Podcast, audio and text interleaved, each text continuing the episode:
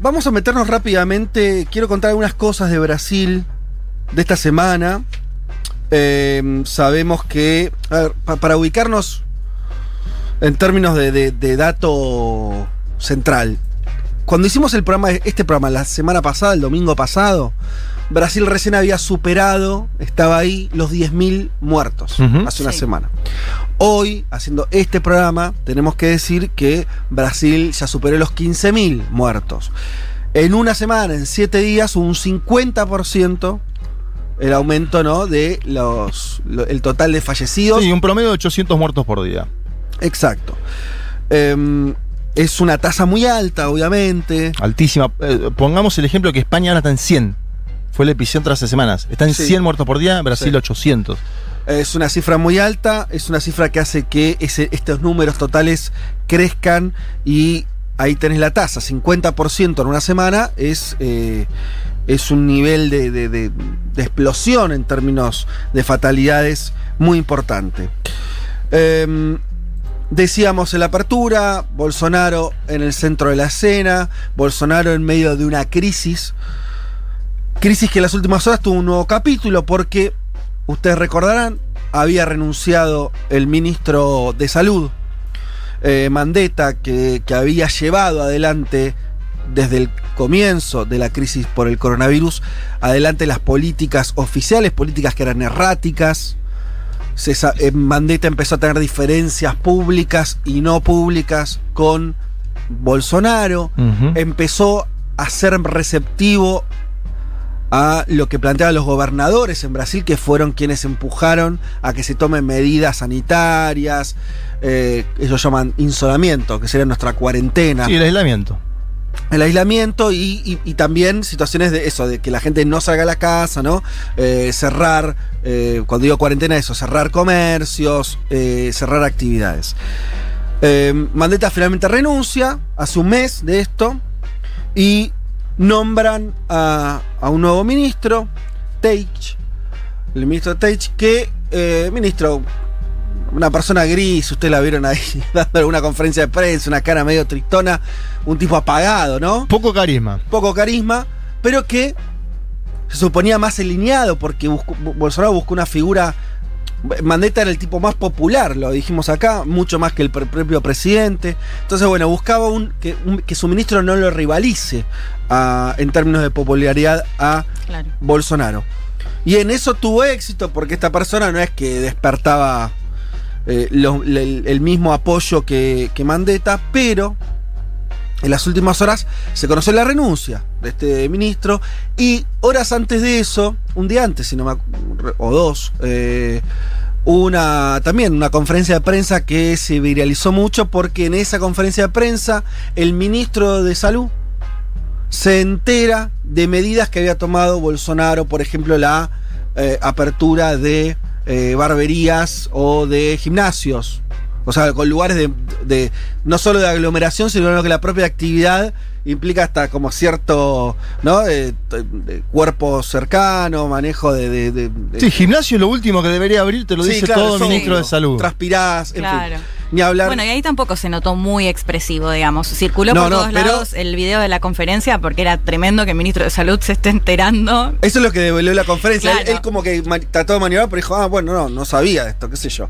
Entonces, bueno, ya iba a decir, pará, si hay una decisión sanitaria, porque no es que estaban hablando de economía, Claro. sanitaria de Bolsonaro y el ministro de Salud no la conoce, estás muy mal. Bueno, finalmente renunció. Eh, quien asumió, oh sorpresa, por lo menos interinamente, es un militar.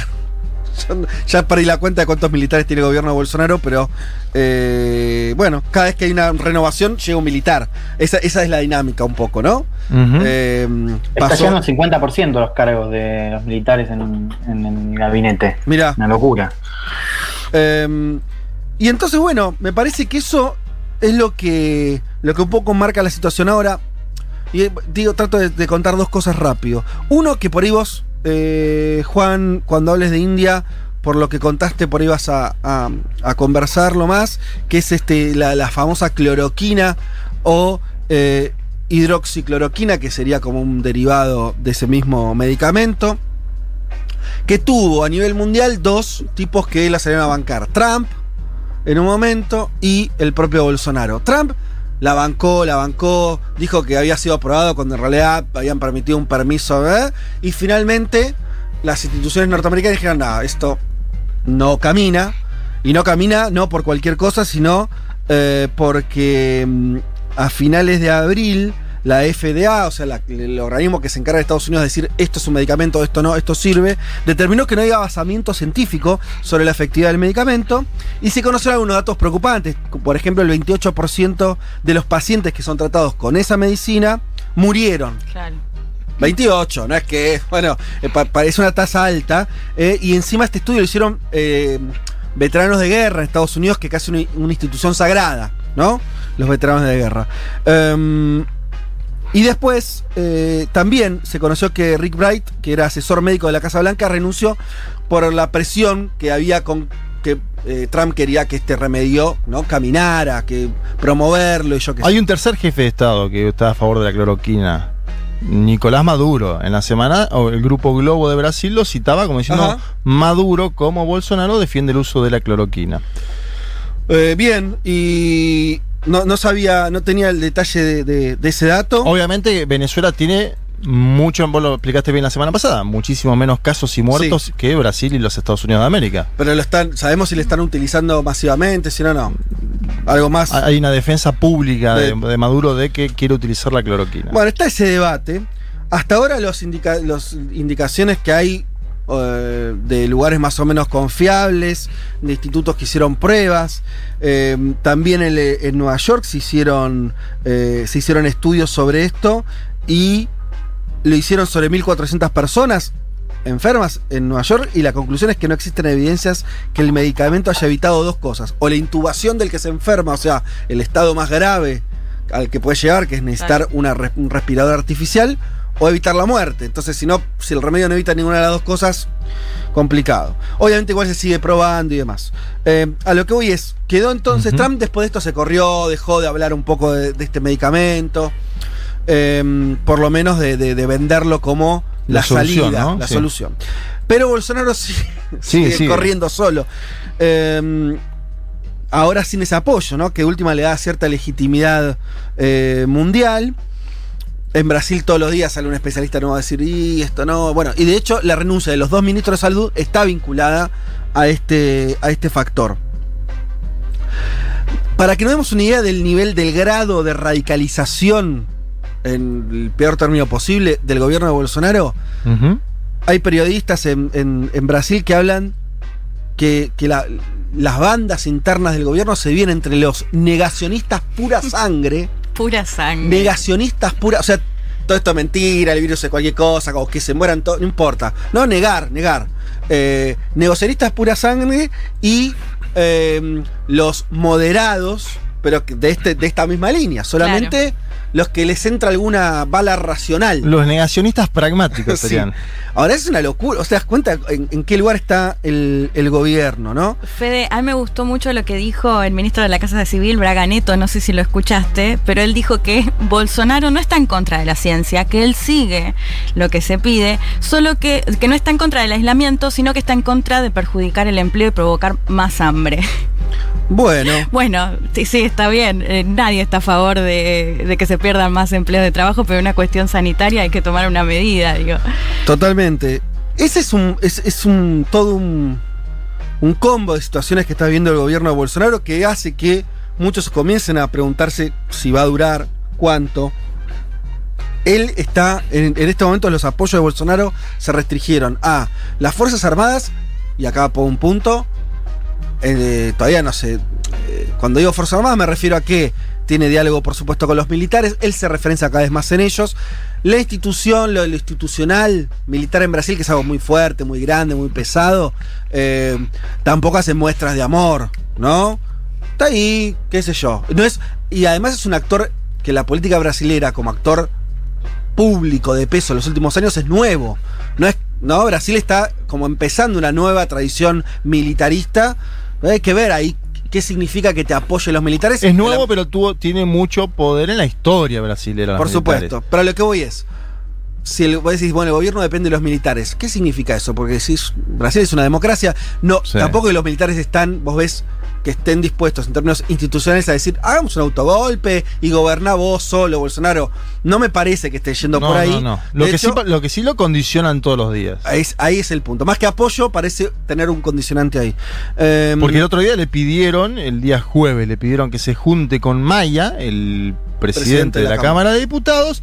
Bolsonaro lo había insultado a Maya eh, en, en la cumbre con los empresarios virtual y por la tarde fue, bajó la cabeza y se juntó con Maya. Es decir, que algo ahí de, de esto que decimos antes, ¿no? Lo, lo están condicionando a. Bolsonaro. Em, de la política le, le quedó los apoyos que ya contamos acá, el programa pasado, eh, lo que tiene que ver con el centrado, con esos eh, partidos más chicos y, y que se venden al mejor postor como tradición política, Sí, ¿no? sí. Entonces cambian votos en el Congreso por cargos en el, ejecuti- el Ejecutivo, básicamente, y sin hablar de los otros estímulos monetarios. Sí, Pero- eso es lo que conocemos. Hay muchos El- que no sabemos. Claro, el acuerdo por arriba de la mesa es yo te hago parte del gobierno, vos me bancás en el Congreso. eh, eso está medio legitimado en la política brasilera y es un poco lo que lo sostiene por ahora a Bolsonaro. Pero si vos ves las proyecciones de fallecimientos en Brasil, de cantidad de infectados, de saturación del sistema sanitario, tenés muchas ciudades. Se tomaba casi como una buena noticia que en Sao Paulo ahora hicieron hospitales móviles nuevos, viste, Co- como se hace también en Argentina, que se trata de reforzar la red sanitaria y bajaron el nivel de ocupación al 60% de camas. Es un porcentaje alto, ¿no? Si vos de pronto tenés un pico muy rápido no vas a poder aguantar y hay ciudades del interior de Brasil Están en 9 de 10 en el interior. 90%, 80%. Sobre todo en el norte, no- norte y nordeste. Esto hace que haya gente esperando por una cama, por lo tanto, parte de esa gente va a morir antes de tener la atención médica. Eso significa la saturación del sistema sanitario. Y yo me hace una pregunta, voy cerrando, eh, sobre este momento tan particular de Brasil, donde por otro lado, lo otro que hay que explicar es, esto para entenderlo de ojos por ahí argentinos, donde la cuestión política se vive de otra manera, donde hay otros equilibrios, que el gran contrincante, que sería Lula, el PT, que es el partido, el único partido estructurado que hay en Brasil, ¿no? Y aparecen ahí como medio a, mitad de máquina, ¿no? Lula sale a hablar, incluso lo escuchamos en alguna entrevista en un medio argentino. Eh, el PT es un partido que funciona, tiene gobernadores, tiene instancias de. ¿no? Pero en Brasil atraviesa una tragedia insólita con un presidente que dice que además no tiene ningún problema cuando se mueren eh, de a miles. Y no parece una respuesta a esa altura. A lo que voy es, si hay una respuesta, de hecho hace cuestión de horas, un, un- día, salió eh, un plan que le llaman Plan Lula para Brasil, que es una especie de plataforma del PT a cargo de Fernando Haddad diciendo, bueno, habría que hacer esto, esto, esto, ¿no? Como dar una respuesta frente a la situación política actual. Así todo, así todo, lo que hay que entender de Argentina es que en algún punto, en la discusión pública, el PT y el propio Lula no aparecen como los grandes contrapesos a esta situación. No pensemos que eso es lo que está ocurriendo en Brasil. Está desdibujado, están descentrados, están corridos. Los grandes medios de comunicación ahora son muy críticos de Bolsonaro, pero no critican todo lo que hicieron en los últimos años al derrocamiento de Dilma, a la prisión de Lula, todo eso no, no, no, no, no aparece y a lo sumo se hablan de otros jugadores. Pero ¿cuáles son los otros jugadores? Moridoria. el, un ex eh, ministro como es Sergio Moro eh, y el gobernador de Sao Paulo, eh, Joe Doria. Así que... Los es- dos más al centro, a ver si para verlo en el arco ideológico, Lula estaría en la izquierda, Bolsonaro en la extremísima derecha y los otros dos en la centro derecha, podríamos decirle, siendo benévolos con Moro sobre todo. eh, pero Doria no hizo una gestión tan mala, te dicen quienes analizan un poco eso, porque te dicen, decretó la cuarentena, esto que decías vos del número de las camas ocupadas es distinto a lo que pasa en el interior. Por eso la prensa, la gran prensa brasilera lo levanta mucho. Claro, el único Doria. tema que yo pondré acá eh, es, dicho todo esto, dicho todo esto, repito lo que dijimos ya otras veces, que es, hay que ver cuál va a ser la reacción de las sociedades en las próximas semanas, en los próximos meses. En algún momento vamos a empezar a tener crisis importantes, sociales, Obvio, obvio, políticas. Sí. movilizaciones, huelgas, presiones empresarias, todo eso que aparece todavía un poco en suspenso por la dinámica del- del- de la pandemia, se va a expresar. Y ahí yo quiero ver cuánto, porque al mismo, al mismo tiempo que decimos que así está configurado el sistema, el- el- el- la fotografía brasileña, al mismo tiempo Lula es un líder muy importante, fue dos veces presidente, la memoria sobre los gobiernos de Lula, me imagino que se debe seguir ahora- agigantando en algún punto, Sí, porque sí.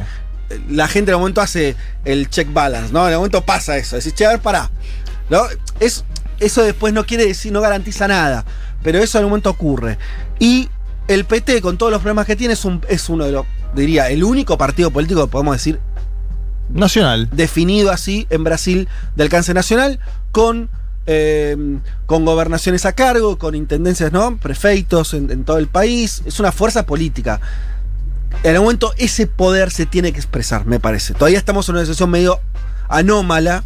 Y, perdón, y es el partido que eh, disputó con Bolsonaro. No es que el PT, aún con todo lo que sucedió, fue el que le disputó Y sacó políticamente. cuarenta y pico de, de por ciento de votos en la segunda vuelta. Exactamente. Entonces, casi que conquistó la mitad del, del electorado. Así que me parece, digo, como, como marco general. Me quiero ir con una cosa que es. Eh, para que veamos, para mí otra parte importante para entender el clima político en Brasil son las fake news. Las fake news las conocemos todos, pero en Brasil adquieren un nivel que asombra. Eh, en Brasil hay campañas orquestadas donde, por ejemplo, cuando se muestra a un féretro, ¿no? Eh, que está siendo llevado eh, para enterrarlo en medio de esta situación, se dice que eso- ese cajón está vacío. O sea, hay una campaña de fake news para decir, no se estaban muriendo tanta gente, no estábamos en una situación de crisis, obviamente alineados con Bolsonaro. Eh, si quieren O escuchemos... sea, la gente saca un ataúd de una funeraria solo para hacer una fake news. Exacto. sí. Escuchemos un- unos minutos de un reportaje que le hace la CNN en Brasil a, a alguien que cuenta exactamente este mecanismo. todo dia surge alguma coisa nova em algum outro lugar sobre caixões supostamente vazios, enterros sendo manipulados ou coisas assim. O último caso que a gente viu é, na verdade, uma imagem manipulada Holding a coffin with just two fingers, either the person has superhuman strength or the coffin weighs nothing. e a gente conseguiu identificar que essa imagem foi então cortada. Então era um caixão que estava apoiado em cima de uma mesa. A gente teve um outro caso que foi no Pará, que era uma manifestação de pessoas porque estavam sendo abertas novas covas para que fossem enterradas mais pessoas. E isso foi usado como se eles estivessem se manifestando porque tinham sido encontrados caixões vazios naquelas covas. Ahí lo último que contó que ya lo más in- insólito del mundo es, ella está contando que hay fotos eh, eh, de Pará, ¿no? Es el lugar eh, donde hay un cementerio donde abrieron, ¿no? Fosas nuevas para enterrar a la gente por la cantidad de muertos que estaban teniendo. Y la campaña de fake news es, con esas mismas imágenes, eh, decir que la gente en esos lugares, eh, los cementerios, estaba reclamando porque supuestamente estaban enterrando eh, a, eh, eh, cajones vacíos.